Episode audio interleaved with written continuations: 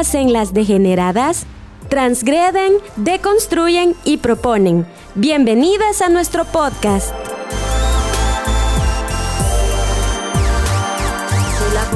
las que se callaron, que mucha sangre derramaron. Ni sumisa ni devota, hermano. Rebeldía corre por mis venas. De la reputación, yo quiero ser la puta. Tu opinión sobre mi cuerpo no me asusta. Yo elijo mi camino.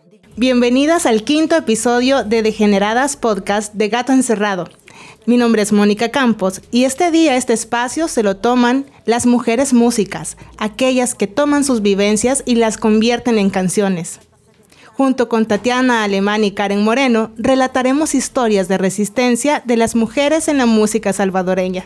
Hola Karen, ¿qué tal? ¿Cómo estás? Hola, ¿qué tal? ¿Cómo están? Soy Karen Moreno y estoy bastante contenta de poder compartir música hecha por mujeres. La canción que acabamos de escuchar, de hecho, se llama La Lucha y es de la cantante y la compositora salvadoreña Patti Menéndez, que es una artista que se ha desarrollado tanto a nivel local como internacional. Gracias, Karen, por esta introducción sobre Patti, una de las artistas, que hoy tendremos la oportunidad de escuchar su historia. Hola a todas quienes nos escuchan, soy Tatiana Alemán y en este episodio haremos un recorrido por las vivencias de mujeres jóvenes que se abren camino en la escena musical salvadoreña, una escena masculinizada y muchas veces violenta. Las historias que escucharán a continuación son historias de lucha desde el escenario. Episodio 5. Mujeres, música y resistencia.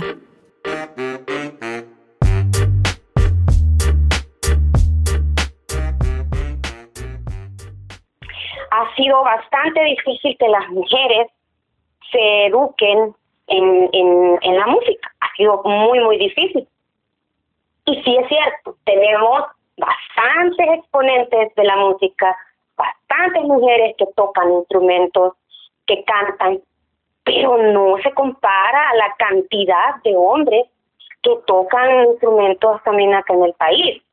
O sea, no se compara. O sea, es es es es, es un es, es una cosa chiquitita, un porcentaje mínimo, el 1%, no sé cuánto será, menos, menos, de mujeres que tocan. O sea, no, no hay. Quien habla es Patti Menéndez una cantante con 16 años de experiencia en la escena musical salvadoreña. Ella reconoce que el camino para las mujeres artistas, las cantantes, en El Salvador es cuesta arriba. Sin embargo, acumula logros destacables como haber ganado la edición de 2014 del Festival de la Canción Punta del Este en Uruguay con el tema inédito Conmigo es mejor. La escena musical es desigual para hombres y mujeres. En noviembre de 2020, en el festival A Dos Bandas, Patty vivió una situación de violencia por parte de un grupo de hombres que se encontraban en el público. En esa ocasión, ella realizaba una colaboración con la banda Los y las Bastardas y Bastardos. En medio de su intervención, este grupo de hombres comenzó a gritarle, a insultarla, interrumpiendo la presentación. Los agresores gritaban que se bajara del escenario porque ellos querían escuchar a la banda Vibras Ska Ensemble, que seguía después de Patty. Todo esto ante la inacción del personal de seguridad del Parque Cuscatlán, lugar en donde se realizó el evento.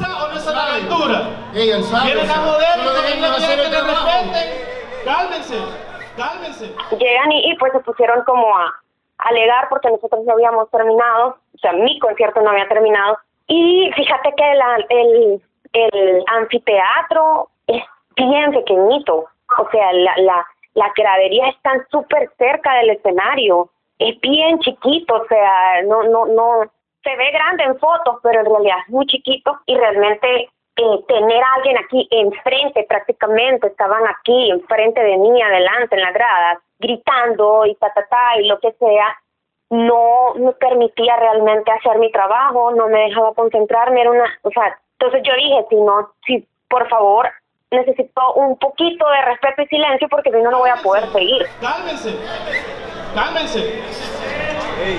Cálmense,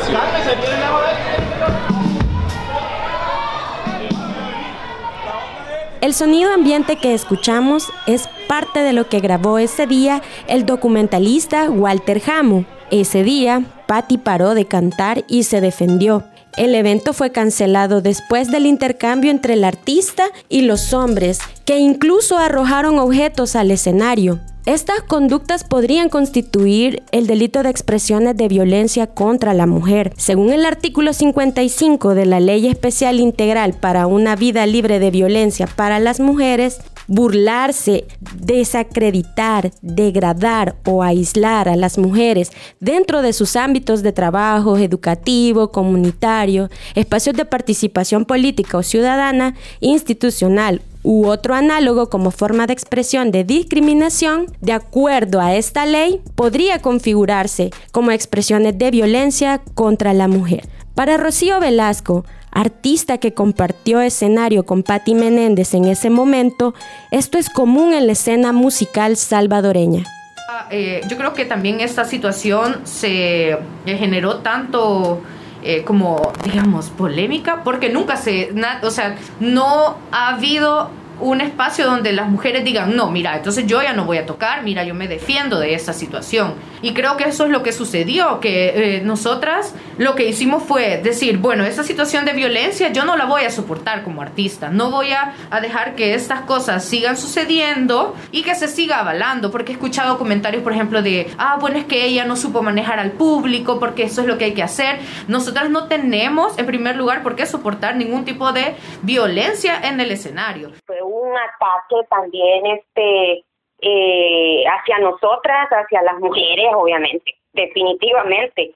Y hubo mucho ataque hacia mí, de parte, obviamente de parte de los chavos, ¿verdad? De parte incluso de la chava que andaba con ellos. Y hubo, un momento que me gritó y me dijo, ya viste, se te salió, se te salió lo calle, Barbie, si sos, sos igual que nosotras, sos puta igual que nosotras, me dijo. Pero aquí lo peor de todo, Tatiana, tal vez no fue la organización de, del Centro Cultural de España, que no es que los esté defendiendo tampoco, pero, pero tampoco les, les cargo todo a ellos. Aquí lo peor fue la seguridad en el Parque Cuscatlán. Fue muy pasiva la actitud que se tomó eh, de suspender el evento y hacernos sentir como si fue nuestra culpa que se suspendiera, porque eso es lo que nos hicieron eh, sentir, eso es lo que fue como, bueno, gracias a su, ustedes como son pleitistas, entonces ya no hay evento, ¿verdad? Entonces creo que debería de parte de las organizaciones también haber una garantía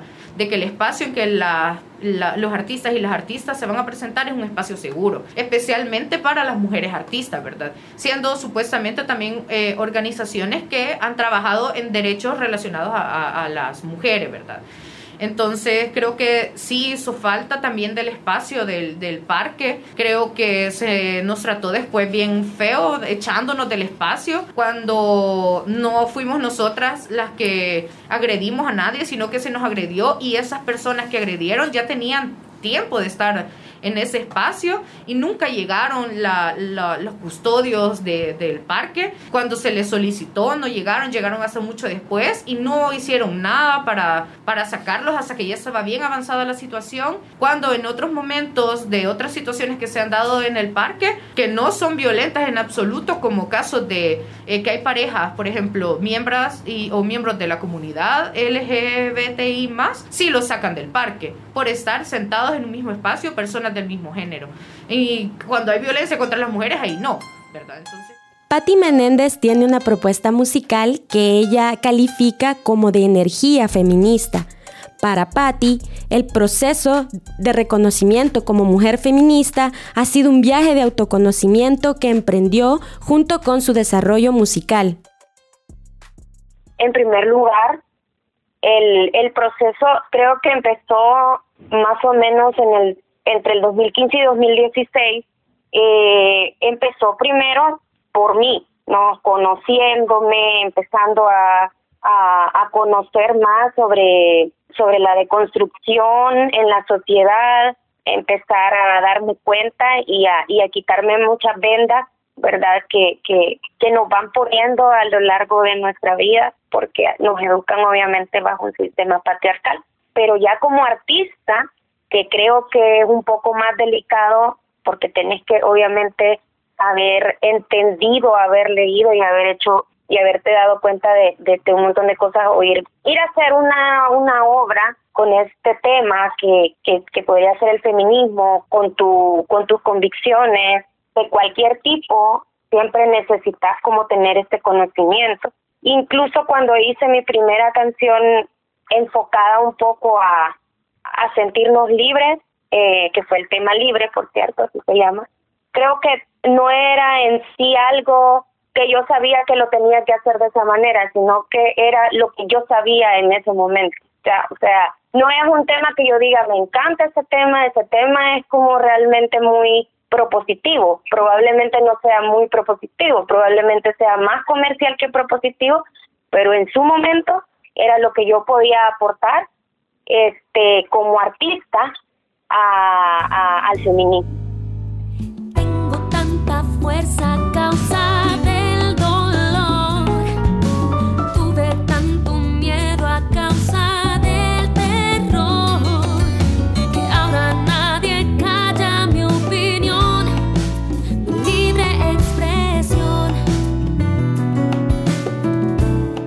Lo que le sucedió a Patti Menéndez no es un hecho aislado es un fenómeno generalizado en los escenarios salvadoreños. El mundo del punk está hipermasculinizado, es decir, la presencia de hombres tanto en el público como en el escenario es una abrumadora mayoría. Sin embargo, hay mujeres que viven el punk desde la resistencia de sus cuerpos y buscan espacios para hacer la música que les apasiona.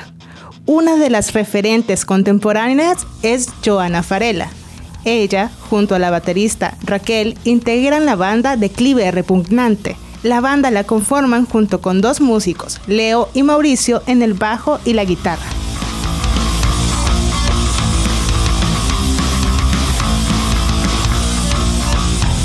No hay algo establecido para ser punk o ser parte de una escena punk. Te basas en lo que vos querés ser, no como te lo dice la sociedad, ni como no debería de ser en la sociedad, sino que como vos querés ser, pero aportando algo positivo para vos y para las personas que te rodean. Siempre me ha gustado hacer cosas que la gente dice que no puedes hacer, en específico cuando sos chera, ¿verdad? Porque siempre dicen de que son guitarristas, hombres, son bateros hombres y cosas así. Las canciones no solo las escribo yo, también me ayuda eh, Leo a escribirlas, pero nos basamos más que todo en la lucha feminista, en los temas del veganismo, en la represión social, eh, la injusticia que también tenemos dentro de la escena. Pues antes de que yo empezara todo esto, eh, la única banda que yo conocí así fue la banda de Manly. Eh, sí sé que hay otras cheras, hubieron muchas cheras antes de nosotras.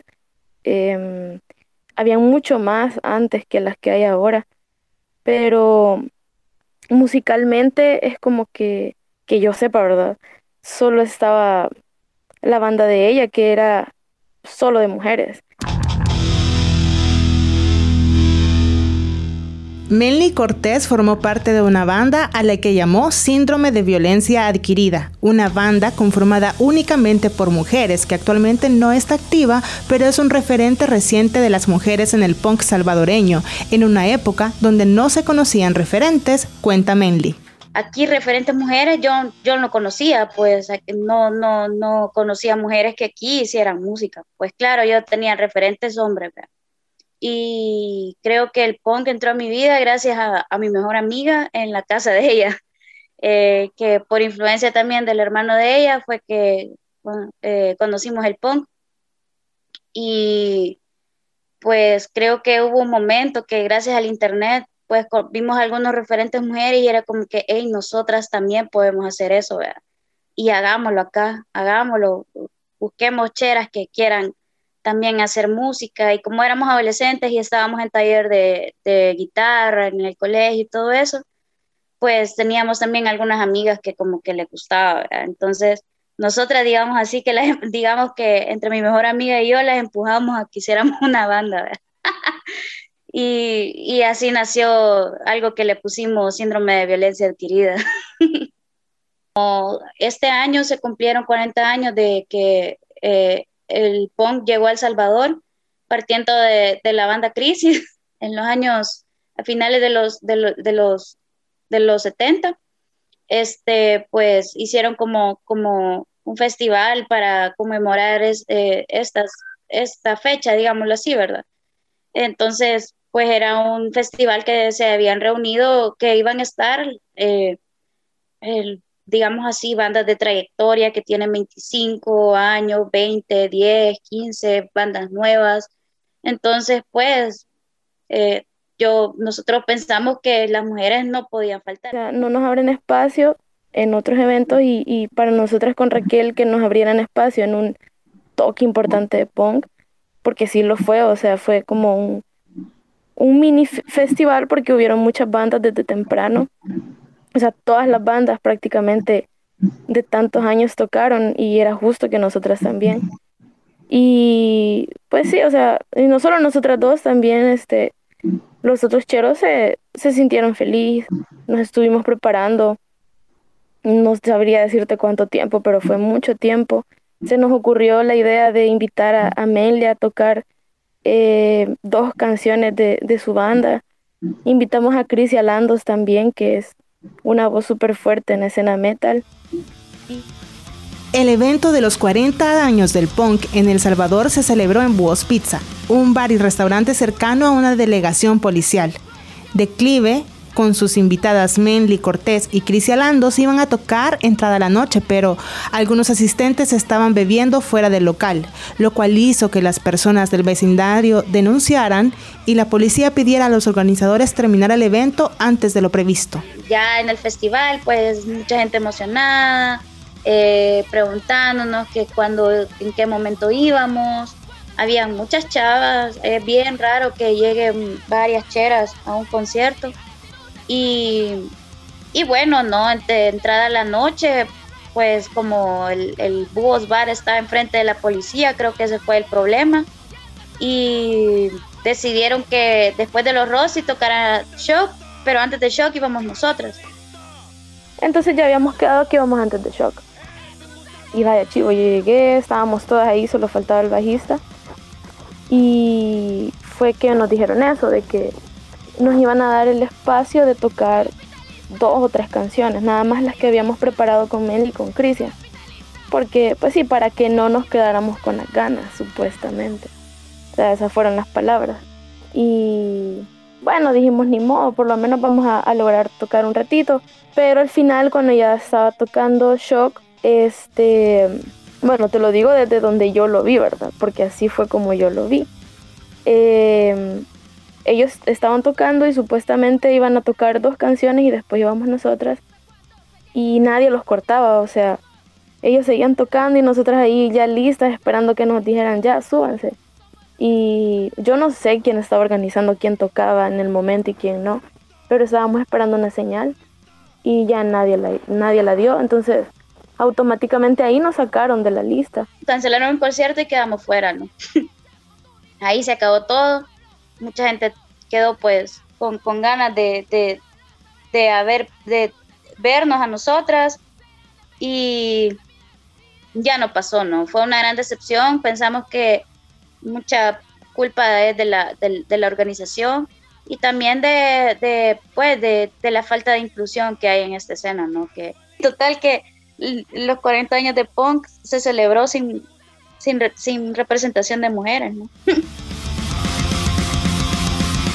La importancia de la presencia de las mujeres en la escena punk para ellas radica en que las expresiones de misoginia en la escena son frecuentes y es necesario generar un cambio. Creería que empezamos por, por la idea de que creen que todas las mujeres que llegan ahí es porque son posers, porque son groupies, porque mm, andan buscando a ver quién les invita una cerveza o a ver qué encuentran, cosas así.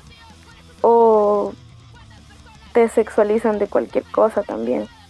Eh, por ejemplo, yo creo que esa es una de las cosas por la cual eh, también no ven así a declive en alto, porque si te das cuenta en una banda de a donde una chera está tocando, es como que, wow, súper bonita, se viste así toda con ropa pequeñita, y yo sé que no todas la hacen por sexualizarse, no tiene nada de malo, pero nosotras no lo hacemos, entonces siento que no llamamos la atención de ellos de esa forma, y, y del pit que se hace, o el pogo, siempre siempre hay un, momento súper machista. Antes decían, solo cheras, métanse. Y siempre se metía un hombre y te pegaba.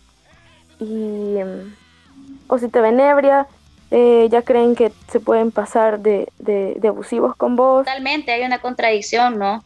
Este, eh, hay bandas que, como te digo, los mayores referentes siempre tienen como, como mensajes contra el fascismo, contra gobiernos eh, totalitarios, contra la homofobia, contra la, la, misoginia y todo eso, pero los hombres de acá simplemente no, no valoran eso, no todo es este, diversión y, no trasciende y, y, no trasciende más allá de decir, sí, a la mierda del sistema, sí, este, eh, los políticos no, la religión no, todo eso, ¿no? Pero es como, como solo cantan, ¿no? No, no va más allá de la canción que, están coreando.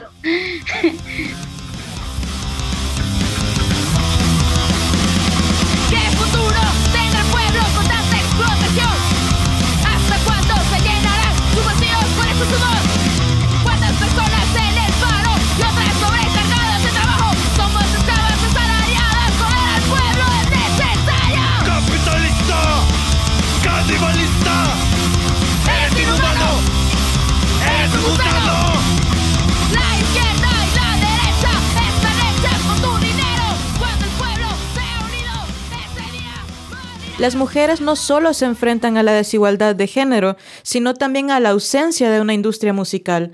Marcela Vega es una joven que soñaba con ser cantante, pero ante la falta de oportunidades redireccionó sus esfuerzos. Ahora tiene un propósito claro, desarrollar una industria musical en El Salvador. Para esto estudió la carrera de Project Business Management en Londres. Actualmente es manager de bandas como Camelo y músicos como A.R. Ferdinand. Hubo un momento en mi vida en que dije como, vaya, si no puedo estar en el escenario, en mi cabeza en ese momento fue como, ya no hay nada más que hacer, vea. Pero después empecé a descubrir todo este mundo que te digo detrás de los artistas, que es un sinfín de roles que existen y empezó a darme curiosidad al respecto. Tuve la oportunidad, bueno, es, más, así fue como lo descubrí. Mi sueño fue mutando a eso, como a desarrollar las carreras y, demás. Entonces mi idea era, ok, me voy a ir a estudiar, voy a ir a aprender, porque me empecé a dar cuenta que aquí en El Salvador casi no había de ese, ese tipo de información, ese tipo de aprendizaje. Todo el mundo se enfocaba mucho en la música, pero hay mucho más que eso, ¿verdad? En la música me refiero a hacer música, lo cual está súper bien. Pero faltaba ese tipo de educación. Entonces yo al tener la oportunidad de ir fue como, ok, voy a ir a aprender, voy a ir a trabajar, a conseguir todo tipo de experiencia que pueda allá, para después poder regresar y poder apoyar a, a convertir esa escena musical en una industria. Porque al final... Desde entonces, Marcela ha trabajado en promover la apreciación de la música salvadoreña por su calidad. En cuanto al apoyo estatal, lamenta que la Asamblea Legislativa, dominada por nuevas ideas, archivó la Ley de Economía Naranja, una propuesta que significaba un primer paso para mejorar la situación de la escena musical en el país. Esta ley daba alineamientos al Ministerio de Economía para generar incentivos, promoción, fomento, educación para la economía creativa, financiamiento y un programa para fomentar exportaciones de los productos culturales salvadoreños. Según el anteproyecto de ley, entraría en vigencia el 1 de enero del año pandémico 2020, un año en el que el sector artístico se vio seriamente golpeado por la crisis económica ante el cierre de espacios, en 2021, este anteproyecto fue enviado al archivo por la Comisión de Economía liderada por la bancada CIAN. Yo fui invitada junto con otras personas para el equipo técnico Y, y, se había trabajado y hubiera sido un gran avance porque hubiera sido un primer paso. No iba a solucionar todo, pero sería un primer paso porque no tenemos ningún tipo de ley que apoye en general la industria creativa, creo yo. Aquí en El Salvador podría estar equivocada. Estos esfuerzos Marcela los ha hecho en un mundo predominantemente masculino. Entre las desigualdades que he notado, yo siempre cuento esta experiencia cuando me preguntan cosas similares, es el simple hecho de que siempre se toma por sentado que el rol, al menos el que yo hago, es un hombre el que lo va a hacer, ¿sabes? Y desde ahí a veces te intimida y cansa, es como... Hay infinidad de veces en las que a mí me escriben o me hablan para pedirme una cotización, para pedir una colaboración de los artistas con los que trabajo, y es como, hola Marcelo, o Simen, que no sé qué, y es como, hola, soy Marcela, soy una mujer, ¿verdad? Sí. No, no, estoy segura que no me pasa solo a mí y también puede ser como un obstáculo de, de por qué una mujer le intimida entrar a, a una escena así, ¿verdad? Porque, porque sí, vas a bares, llegas hasta la madrugada y si estás chiquita, pues con todas las noticias que existen en el país, al final sí da miedo, ¿no? Ser mujer en El Salvador. Eh, ahorita tristemente quizás a nivel nacional o hasta a nivel mundial no tenemos tanta representación de liderazgo en todos los aspectos, tanto de la música o de la escena artística, pero que eso no les importe, ¿no? Que podemos ser las primeras en hacer lo que sea que ellas quieran hacer, de que así como ven a un hombre en esa posición, que se crean que sí ellas también pueden hacer eso, eh, de que si algo les apasiona, que simplemente sigan eso, ¿no? su pasión y de que cualquier cosa, si están interesadas en entrar en la música salvadoreña, pues me pueden contactar a mí y, y hay muchas otras mujeres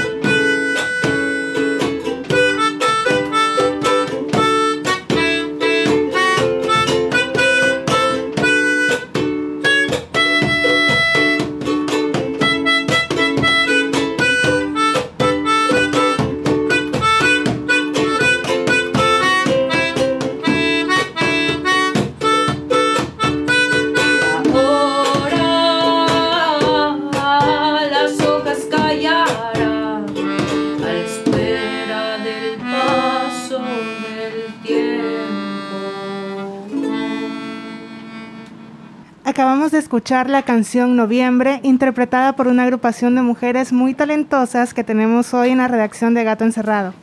Les saluda nuevamente Mónica Campos y estoy con Karen Moreno.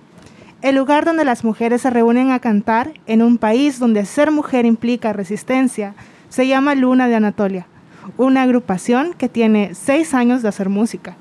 Tenemos para el final de nuestro podcast a Rocío, Jenny y Estella, quienes integran esta agrupación musical. Esta es una agrupación que ha lanzado recientemente su primer EP denominado Amnesia Episódica. Son canciones fuertes, empapadas de memoria histórica y de un profundo conocimiento de la realidad. Pero ¿por qué no las escuchamos de su propia voz? ¿Cómo se definen ustedes musicalmente? Es una pregunta difícil. Ajá, a ver. Bueno, yo creo que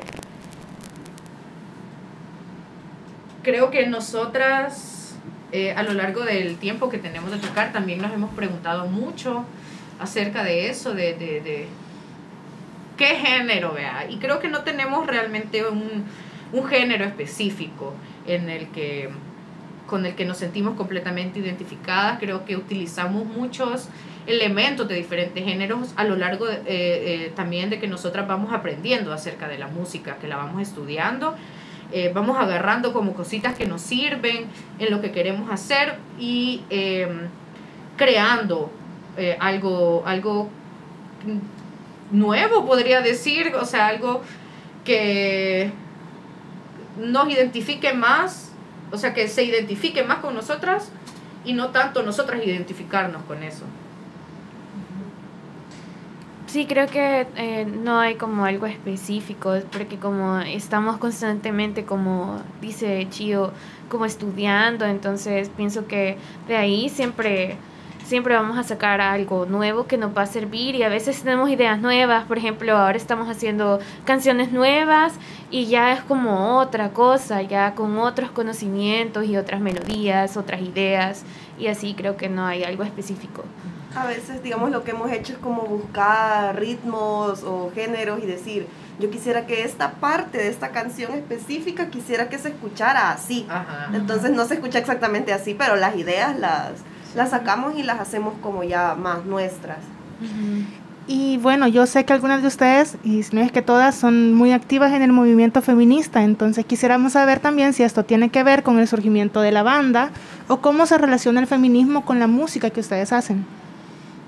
Sí, eh, bueno, creo que de diferentes formas cada una ha ido entrando al, al, al movimiento y es, así nos conocimos, ¿verdad? Bueno, yo conocí a, a Estella eh, en, una colectiva de la que somos parte cuando yo comenzaba a organizarme y creo que eh, nuestra música también tiene mucha de esa influencia de nuestros procesos dentro del feminismo eh, cosas que nos hemos ido replanteando. Y también eh, creo que el preguntarnos qué queremos decir a través de la música tiene mucho que ver con, con, con estos procesos de aprendizaje.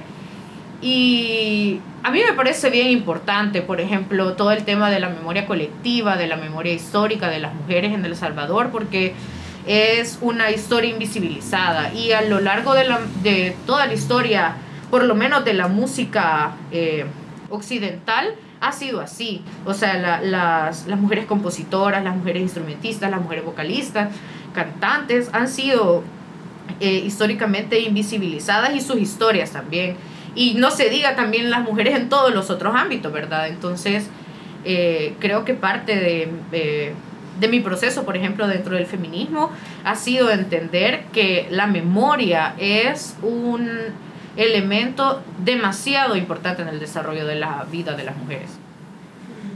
Yo creo que algo también importante es, como dijo, que como dijeron, ¿verdad? Que nos conocimos dentro del movimiento, haciendo, haciendo activismo también político y también nuestra música va un poco por ahí, aunque a veces parecen las letras un poco así como bien lindas, hay otras que no, ¿verdad? Que son como, ya te hacen pensar, son más fuertes.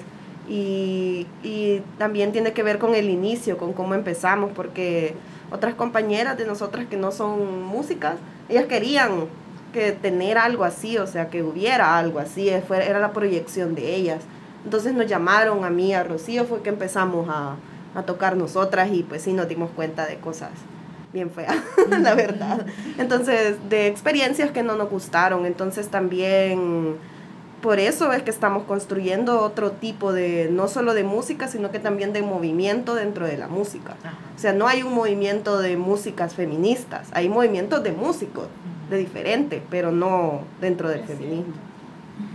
Bueno, yo soy la última que se ha integrado, entonces creo que también he tenido una experiencia bonita porque al inicio fue que me integré como con Luna de Anatolia y hasta después que fue que entré al, activismo ya dentro de, de, la colectividad. Entonces pienso que ha sido un proceso bien, bien bonito, donde he podido compartir también con todas y también me, me ha enriquecido mucho en todos los ámbitos. Entonces pienso que es importante, así como dice Estella, tener estos espacios donde se pueda mezclar este tipo de cosas que nos gustan, que es la música y también el activismo en cuanto al feminismo. Entonces pienso que, que es muy importante. ¿Y consideran de que en la escena musical salvadoreña existe algún tipo de desigualdad de género? ¿Creen que hay diferencias entre la participación que puedan tener las mujeres y los hombres? ¿Cuáles son los obstáculos que ustedes han enfrentado en este camino eh, que han llevado en la música en el país? Yo siento que a veces no nos toman en serio. Piensan que porque nos vemos así o porque somos mujeres no, no somos grandes artistas como ellos quieren que, quieren que se vea, ¿verdad? O sea, no, no somos un grupo que tenga batería tampoco. O sea, el, nuestro tipo de música también tiene que ver. Y hay una cosa, no sé si no clasista, tal vez como elitista, como eso que le dicen de derechos de piso y no sé qué, y de, la trayectoria, y en base a un montón de ese tipo de cosas es que validan o invalidan lo que haces, pero quienes lo hacen, ¿verdad? Los que ya están viejos, los que nos vieron una vez, o los que ven nuestras redes, o sea, sin conocer realmente el trabajo que hacemos y por qué lo hacemos. Rocío, no sé qué, qué pensás acerca de eso. Yo creo que sí existe una... Eh, desigualdad. Y creo que está marcado justamente por lo que dice, que dice Stella, por el que no se toma en serio que nosotras seamos artistas. Y también creo que tiene que ver con eh, privilegios de clase y, y, sí, obviamente privilegios de género, porque ¿quiénes son las personas que en, en El Salvador no existe, por ejemplo, una carrera, una licenciatura en música? Entonces las personas que son licenciadas y licenciados en música aquí tienen que haber ido a estudiar a otro país, porque la licenciatura que estaba en la Matías, pues yo, es, carísima en primer lugar, y además que, bueno, no sé si, si siguen adelante o cómo va a ser, porque habían como, yo había escuchado rumores que no había como mucha fluencia de personas, así como la licenciatura en teatro, que entonces si vos sos licenciado o licenciada en música en este país, tenés que haber estudiado en otro lado. Y el solo hecho de poder ir a estudiar al extranjero música, una carrera que no es barata en ningún lado, es un gran privilegio. Y usualmente quienes lo hacen son hombres o han sido históricamente hombres. Entonces, desde ese momento, quienes regresan al país y hacen música teniendo una licenciatura, tienen, según ellos, eh, la legitimidad de decirte a vos si sos música o no.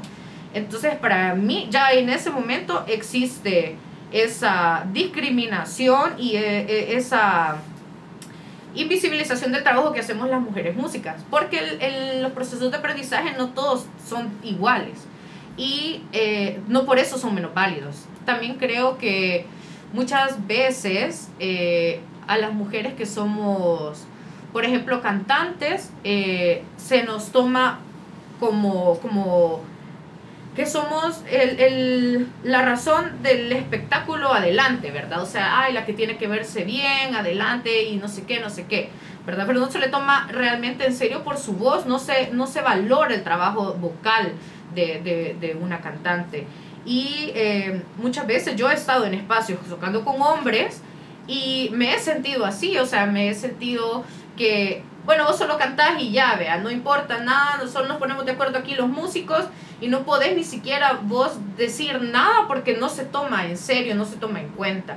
Em, también creo que muchas veces eh, a las mujeres músicas, a las instrumentistas, se les utiliza como, como un bonus, eh, ¿verdad? Por ejemplo, eh, yo he escuchado de otras mujeres que, que, que, son instrumentistas de, bueno, yo estoy aquí porque toco ese instrumento que no es común que una mujer lo toque, entonces por eso me llaman, porque no cualquiera va a tocar, no, o sea, ver una mujer que está tocando ese instrumento en escena llama a más gente, entonces vienen más personas a los conciertos y aumenta el cover. ¿Verdad? Pero no es por el, o sea, el trabajo de la, de la mujer artista, vea, o por, o, por decir, bueno, esta mujer ha logrado en tocar un instrumento que ha estado históricamente usurpado por hombres, no, sino que, bueno, es el comodín. Entonces, eh, las mujeres que eh, se atreven a participar en la escena musical salvadoreña no solo enfrentan los obstáculos propios de la ausencia de de una industria y otros obstáculos que también hay en el país, sino que también tienen que enfrentar los obstáculos que imponen eh, que impone el género, la discriminación por género. Eh, pero consideran eh, que su participación está haciendo un cambio a partir de el concepto que ustedes están manejando como, como grupo, como banda. Pues yo creo que sí estamos haciendo un, cambio, porque así como decía, eh, creo que esté anteriormente, eh, también no, no es que hayan muchas, muchos grupos de mujeres que sean artistas, músicas y feministas, sino que son, somos poquitas. Entonces pienso que si estamos haciendo un cambio y pues creo que eso es lo que queremos, transmitir eh, con las canciones que, que, hacemos, que tocamos. Y también pienso que es necesario también instar a, través de nuestra arte a otras mujeres que hagan ese tipo de cosas, este, no solo música, sino otro tipo de arte también. Entonces creo que sí, estamos haciendo un cambio. Y bueno, tenemos aquí en nuestras manos, porque nos han traído el último EP, eh, Amnesia Episódica, tiene cuatro canciones, Abuela, Noviembre, La Calle y Rufina.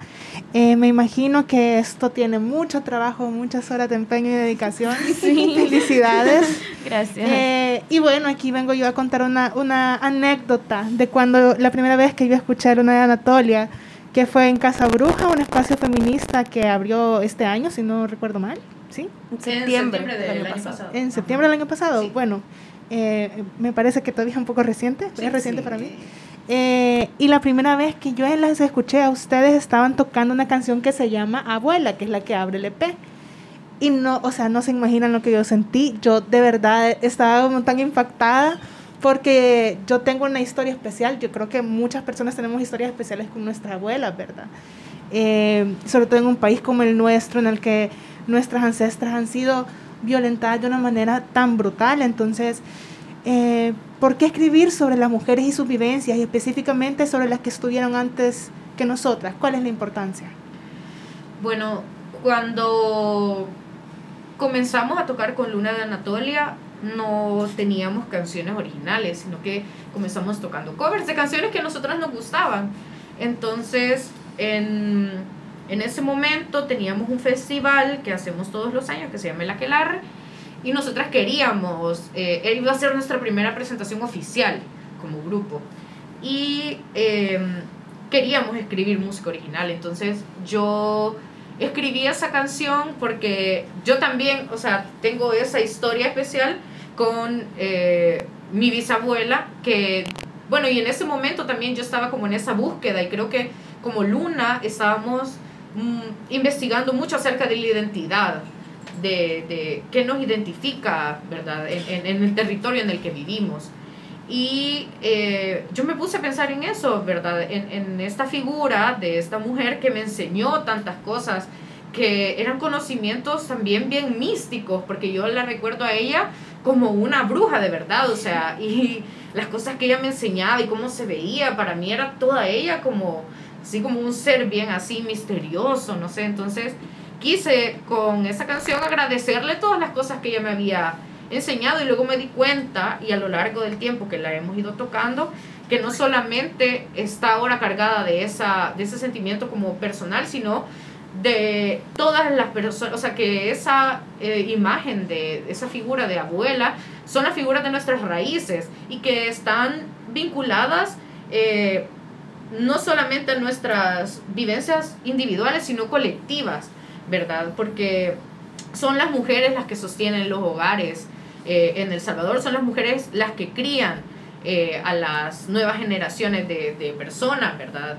Y eh, son las mujeres que ejercen todos estos roles de cuidado, las que son los pilares del, del desarrollo del tejido social, de la economía, de todo. ¿verdad? Entonces creo que es importante recordar eso y bueno, creo que eso y todas estas cosas que nosotros nos hemos ido cuestionando también han ido eh, sur creando estas otras canciones, ¿verdad? Que hablan de la memoria, que de nuestras raíces y, no sé, creo que, que, que, por eso para mí es bien importante y esa canción creo que por eso es así, porque quería que fuera como un ritual, ¿Qué, qué otras ideas quisieron eh, transmitir a través de este su primer EP? Yo creo que como la idea de todo es le- los recuerdos, ¿verdad? La, mem- la memoria histórica. Creo que es como la- el concepto general del EP. Y cada canción tiene su cosa especial, por eso las elegimos. Y por eso es el nombre del, del disco también, Amnesia Episódica, porque en la presentación de nuestro disco lo, lo hablamos, ¿verdad? En un texto donde decíamos que es- este tipo de amnesia es una enfermedad que borra los recuerdos de la vida personal de, de cada una. Entonces eso es lo que nos pasa también como sociedad, o sea, borramos recuerdos tan personales, cosas que han pasado tan recientemente que solo decimos, así pasó, pero, pero ¿qué vamos a hacer? Eh, y son sentimientos que todavía se guardan, no solo porque yo no viví la guerra, no me ha impactado pues en mi vida, en, en mi, o sea, en mi personalidad y en todas estas cosas a nuestras generaciones todavía. Entonces por eso también como una forma de explorar esas cosas que nos han dicho que tenemos que olvidarnos, que tenemos que seguir adelante, avanzar por la paz, cuando no, no es así, o sea, hay cosas todavía que tenemos que sanar como, como toda una sociedad, ¿verdad? Ok. No sé. Eh, también eh, para ir cerrando con, con esta parte del podcast, eh, me gustaría saber si eh, le gustaría hacer un llamado también a la, a la sociedad salvadoreña acerca de, de cómo eh, se está llevando esta escena musical y la participación de las mujeres y también si quieren animar a más mujeres a que participen en esta escena musical, ¿verdad? Eh, que no tengan miedo tal vez, eh, a pesar de los obstáculos y cómo se vive eh, este mundo. Bueno, yo creo que sí es, eh, haremos un llamado a, a- o sea, sí, definitivamente, porque es necesario que hay- a- hayan más personas, más mujeres en, dentro de la música, dentro del feminismo también, porque es importante, o sea, esta sociedad es completamente machista, patriarcal, y pues nos, nos, oprimen desde muchos sentidos y creo que en el ámbito musical es bastante, bastante, bastante latente y en todos, en todos los sentidos, ya seas cantante, ya seas instrumentista, de cualquier sentido. Entonces yo creo que sí es necesario que las mujeres se animen a aprender a in- instrumentos, que se acerquen a espacios donde sean eh, seguros y donde haya arte y puedan de expresarse de, de muchas formas, de las formas que quieran, y así pues nos vamos a ir uniendo y vamos a ir creciendo. Y todo este movimiento musical feminista también va a ir creciendo. Y creo que es importante porque pues somos pocas y sería bonito tener um, un grupo súper enorme de músicas que hagamos cosas bonitas. Y creo que pues eso. Estella. Creo que tenemos que buscarnos entre nosotras también, decir, ah, ella toca esto, le voy a decir a ella, en vez de Sí. decir a alguien que, que siempre toca en todos lados, ¿verdad? Creo que también eso es importante porque a veces muchas mujeres no se atreven a salir de su ámbito privado de estudio de la música por miedo, ¿verdad? O porque no me llaman, porque no me van a llamar a mí. Y así poco a poco. Vaya, la vez pasada, Rocío hizo un especial que siempre lo han hecho hombres casi. Solo la, la Chisti, ¿verdad? Lo cantó una vez. Y ya, pero son voces de hombres y ahora los están cantando mujeres. ¿Y por qué no? Se escuchó bien chido. Así que creo que eso, o sea, irnos llamando, conociéndonos entre nosotras, juntémonos. Así que eso. Sí. Decía. Eh, bueno, para seguir con la idea de Estella, eh, me gustaría invitar a las eh, mujeres que les gusta la música, que les gusta cantar, que les gusta tocar instrumentos, eh, a que lleguen este jueves eh, a Casa Bruja, porque nosotras en to- con toda esta eh, eh, iniciativa de verdad de, de, llamar a más mujeres verdad a, a- la música y a espacios seguros, hemos hecho los jueves de jamming, que eh, son una vez al mes y donde nos ponemos a jugar, a hacer música, no, no, no tenemos, eh, que no es necesario tener como una gran trayectoria artística, sino el deseo de hacer música y es bien divertido, la verdad, o sea, nos intercambiamos instrumentos. Aunque no sepamos. Ajá, o sea, el objetivo es jugar porque la música no solamente, y creo que, que también es bastante de, de, de la música eh, del ámbito masculinizado de la música, de pensar que para tocar tenés que ser súper buena, que para estar en escena tenés que ser o sea, ajá, todo, todo así como un, no sé, una, una maestra ¿vea? de la música y no, o sea, todos, todos los procesos musicales son diferentes y la música es para divertirse, para sentirnos bien. Entonces, muchas personas por eso no, no se atreven a agarrar un instrumento porque dicen, no, pero yo, o sea, no importa eso, importa que quieras hacerlo. Entonces yo quiero invitar a las mujeres que se acerquen a Casa Bruja este jueves a las 5 de la tarde, vamos a estar ahí, tenemos instrumentos, también si tienen instrumentos pueden llevarlos y a jugar con nosotras. Bueno, y pueden encontrar a Casa Bruja en Instagram, ¿verdad? Sí, en Instagram y en Facebook. Ok, y todos los jueves. Un, eh, es un jueves al mes. Este es el jueves de julio. Buenísimo, bueno, gracias por habernos acompañado en este quinto episodio de Degeneradas. Ha sido un gusto estar compartiendo con mujeres tan talentosas y parte de la escena musical salvadoreña. Recuerden que pueden escribirnos a degeneradas.gatoencerrado.news y a nuestras redes sociales en Instagram, Twitter y Facebook de Gato Encerrado. Y para finalizar, vamos a escuchar Santa Muerte con Luna de Anatolia.